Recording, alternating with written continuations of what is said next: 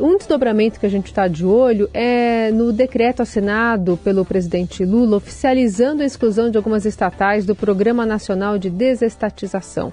Também foram revogadas as qualificações de algumas empresas e ativos no âmbito do Programa de Parcerias de Investimentos. E entre as estatais que não serão mais privatizadas estão os Correios, a Empresa Brasileira de Comunicação, a Ceitec, a estatal dos chips. E é esse assunto que a gente trata agora com a economista e professora de MBAs da FGV, Carla Beni. Professora, obrigada pela presença. Bom dia. Bom dia, Carol. Bom dia a todos. É um prazer estar aqui com vocês. Obrigada por nos atender. Professor, algumas pesquisas indicam o aumento do apoio do brasileiro uma queda na resistência às privatizações. Mas ainda que as políticas públicas de governo não devam se basear na opinião da população exclusivamente nessa avaliação, como a senhora vê e como a senhora avalia essa decisão para a economia brasileira e para a gestão do país? Essa questão das privatizações, ela é muito interessante porque ela vai é, de encontro com muitas narrativas, eu diria.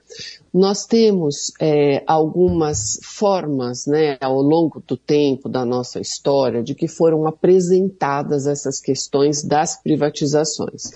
Então você acabou dando uma separação. Você pergunta para as pessoas, por exemplo, ou mesmo através de pesquisas, ou você no seu convívio e tudo, você é contra ou a favor das privatizações.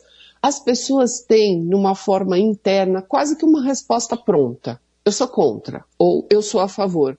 Sendo que o tema, ele precisa ser muito aberto ele tem várias nuances aí no meio do caminho.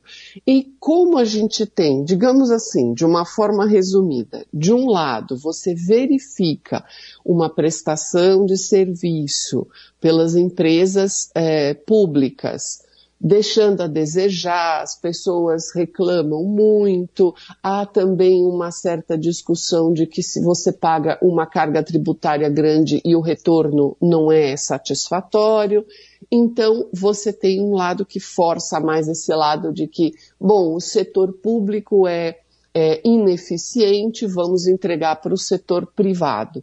E o outro lado que acaba dizendo não, a gente não é, não queremos isso, não queremos diminuir essa quantidade de estatais, queremos ter algumas estatais que são importantes, criaram ao, também uma outra narrativa interessante de que são algumas estatais são estratégicas. E quando você vai procurar é, o que seriam essas estatais estratégicas, nem a economia te dá essa resposta, nem o direito. É quase como que um senso popular do que a gente criou com essas narrativas aí, o que eu acho que fica ruim, porque as pessoas muitas vezes não entendem o que significa o próprio assunto e acabam tendo já uma opinião formada, digamos assim.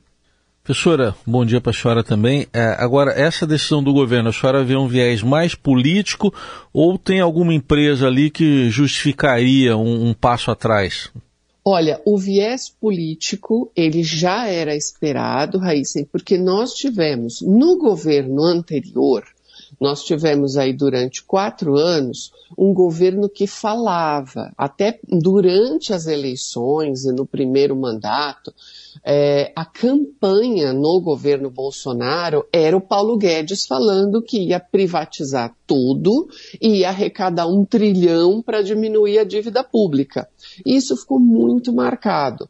Então, naturalmente, quando você tem um outro projeto de governo que assumiu retirar essas empresas e até, digamos assim, botar um freio nisso e falar, olha, eu quero ver o que vocês fizeram, eu quero ver o que estava no andar do processo. Isso é algo assim totalmente previsível, já era esperado que isso iria acontecer, justamente porque você tem discursos opostos nesse ponto e quem ganhou agora foi um outro projeto de governo. Então foi na, é muito natural que isso daí aconteça. Bom, professora, então a senhora está explicando para a gente que essa discussão sobre privatização é vítima de narrativas e não deveria ser. e que o viés uhum. político está norteando essas escolhas.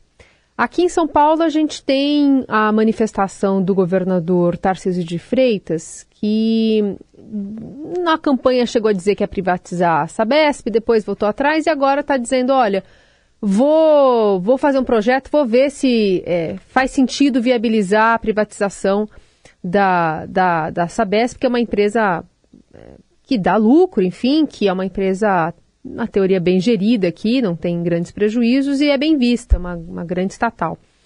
É, nesse caso, ele está indo por essa via, talvez, do meio que a senhora aponte? Olha, é possível que ele esteja indo pela via do meio. Aqui eu vou dar apenas alguns dados para vocês que são bem interessantes para ilustrar isso e para ajudar também aqui quem estiver nos ouvindo é, para vocês verem como faltam discussões e abrir o tema. Nós temos 155 empresas estatais federais. Então, isso, esse dado é público, as pessoas deveriam buscar isso, que é o boletim das empresas estatais federais até de 2022 do ano passado. Dessas 155 empresas estatais, nós tínhamos 154, mas olha que interessante, o governo Bolsonaro criou mais uma estatal também. Então, o controle direto são 48. Das 155, 48 com controle direto. Dessas 48, nós temos 30 que não dependem do Tesouro Nacional e 18 que dependem do Tesouro Nacional. Então, quando a gente vai estudar isso, das 155 nós temos 18 que dependem de aporte do Tesouro. Então, o percentual é pequeno quando você imagina esse discurso de que toda estatal dá prejuízo. O grande problema, Carol, está sempre na é, nos totalizadores, que eu chamo em economia, sabe? Todo mundo, ninguém. Então, isso daí é que é o grande problema. E um dado importante, que eu não sei, pode até ser que o próprio é, o governo de São Paulo tenha se baseado nisso, é que está acontecendo um movimento internacional de remunicipalização de serviço público. Então, se a Sabesp vai ser repensada no caso, eu acho até que seria importante ela ser repensada, porque ela é uma empresa que dá lucro, é uma empresa é, considerada muito bem gerida. Então, olha que dado interessante. Entre 2000 e 2019, nós estamos com mais de 2.400 cidades em 58 países que colocaram os serviços públicos sob controle público. Olha que, que movimento interessante. Então, por exemplo, só na Alemanha, 411 serviços públicos voltaram para o Estado, foram retirados do setor é, é, privado, desculpa. E só na questão de tratamento de água foram 18. Quem motivou então, esse movimento, professora? É, esse é um movimento muito interessante, tem um grande trabalho sobre isso, que inclusive esse trabalho se chama O Futuro é Público, e esse trabalho foi distribuído no Congresso, inclusive eu consegui aqui, suando aqui, uma, uma cópia digital desse processo, justamente para poder estudar. Porque olha que assunto interessante. Na Espanha, 38 serviços só de água retom foi retomado para o Estado. Ou seja, quando a gente fala de privatizações ou de concessões, para esse modelo dar certo, existe um conceito que se chama modelagem. Você precisa fazer uma modelagem de privatizações ou de concessões. E isso, Carol, é extremamente complexo. Então você tem uma quantidade grande de empresas que quebram no meio do caminho do setor privado, que não conseguem atender na medida necessária, que não conseguem manter as tarifas do jeito que imaginavam. Então, a parte de água, ela é uma questão muito relevante dos países. E eu vou te dar um outro dado mais interessante ainda. Nos Estados Unidos, com relação à água, 71 empresas retomaram, saíram do setor privado para o setor público. Então, no total, com energia, telecomunicações e serviços sociais de atenção à saúde e água nos Estados Unidos foram 230 remunicipalizações. Então, olha que tema interessante, que tema complexo, que a gente não pode reduzir a esse é, sim ou não. Então, no caso de São Paulo, por exemplo, uma imagem muito ruim do Tarcísio foi a imagem dele com o martelo nas privatizações. Acho que todo mundo viu isso. Sim. Aquilo teve um grau de agressividade dele como um gestor, um governador de estado, que aquilo ali foi uma coisa muito ruim. Aquilo ali foi quase analisada por psicólogos. Professora, a senhora falou em modelagem aí, é, a gente lembra, por exemplo, de dois, dois setores que são essenciais também, a telecomunicações, telefonia e energia elétrica. São setores que passaram por privatizações. Telefone a gente ficava esperando anos por uma linha né, telefônica e hoje tem concorrência. Por outro lado, na energia elétrica a gente não, não tem como mudar de empresa a gente não gosta ou se a empresa que está fornecendo energia para a gente se interrompe muito o fornecimento. É, esses modelos do passado, como é que o senhor analisa hoje? Eles estão sendo replicados hoje ou já mudaram? Olha, esse modelo, essa a situação que nós tínhamos no passado, que você lembrou muito bem, isso foi um avanço que também a própria tecnologia traria esse avanço, mas isso daí é algo muito interessante. As pessoas, inclusive, o objeto de desejo de aposentadoria no final da década de 80 e começo da década de 90, Raíssa, era você ter o quê? O maior número de linhas telefônicas alugadas. Você montava, o seu sonho era você ter é, linha telefônica alugada e viver de renda, né? Então, as pessoas tinham telefone para dar recado. Hoje em dia, não. Nós temos mais linhas telefônicas que habitantes no país. Então, esse modelo ele foi muito bem é, sucedido, né?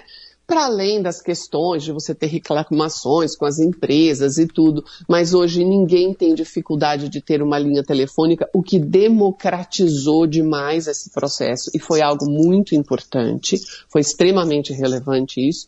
Mas por um outro lado, a gente não tem, né, umas duas, três tomadas em casa para poder optar onde que a gente vai colocar aí o, uh, o nosso eletrodoméstico para carregar. Então, essa questão de, da energia, ela é uma questão mais complexa, mas por um outro lado também nós temos movimentos onde a gente vai gerar a nossa própria energia, né, com placas solares ou, ou energia eólica, e cada cada residência, cada empresa vai ser uma fonte geradora e receptora de energia. Então você vai ter aqui num futuro próximo, digamos assim, o pagamento da sua conta de energia vai ser um saldo líquido entre aquilo que você entregou, vendeu para o sistema e aquilo que você comprou. Então, isso, esse é o grande movimento da energia aqui para o mundo, digamos assim, para você ter uma incorporação de fontes mais renováveis. Uhum. Muito bem, essa é a economista e professora de MBAs da FGV, Carla Beni, ajudando a traçar esse panorama ampliado aí sobre a discussão de privatização no país. Professora, obrigada pela participação. Bom dia. Bom dia, obrigada, Carol, obrigada, Raíssa. Foi um prazer estar com vocês.